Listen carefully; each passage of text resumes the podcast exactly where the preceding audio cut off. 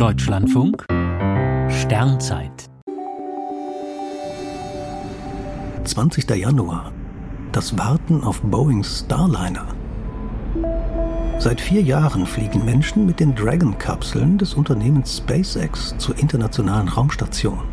Dagegen startet die erste Mission des Konkurrenten Boeing frühestens im April.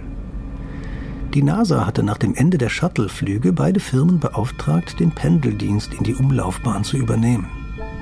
Die merkten bald, dass Fluggeräte für Menschen viel höheren Sicherheitsanforderungen genügen müssen als etwa Satelliten. Die Crew Dragon-Kapseln von SpaceX verspäteten sich um etliche Jahre. Noch viel schlimmer erwischte es den Starliner. Beim unbemannten Testflug erreichte die Kapsel wegen Softwareproblemen nicht einmal die Raumstation. Der zweite Versuch vor knapp zwei Jahren glückte schließlich. Seitdem warten die Astronautin Sunita Williams und ihr Kollege Butch Wilmore sehnsüchtig auf den Einsatz. Kurz bevor es Mitte vergangenen Jahres endlich losgehen sollte, tauchten neue Probleme auf. Die Fallschirme, die die Kapsel bei der Rückkehr zur Erde abbremsen, waren nicht fest genug verankert. Zudem war im Innern der Kapsel meterweise ein Glasfasergewebeband verbaut, das unter Umständen Feuer fängt. Fachleute staunten, dass diese Fehler nicht viel früher aufgefallen waren.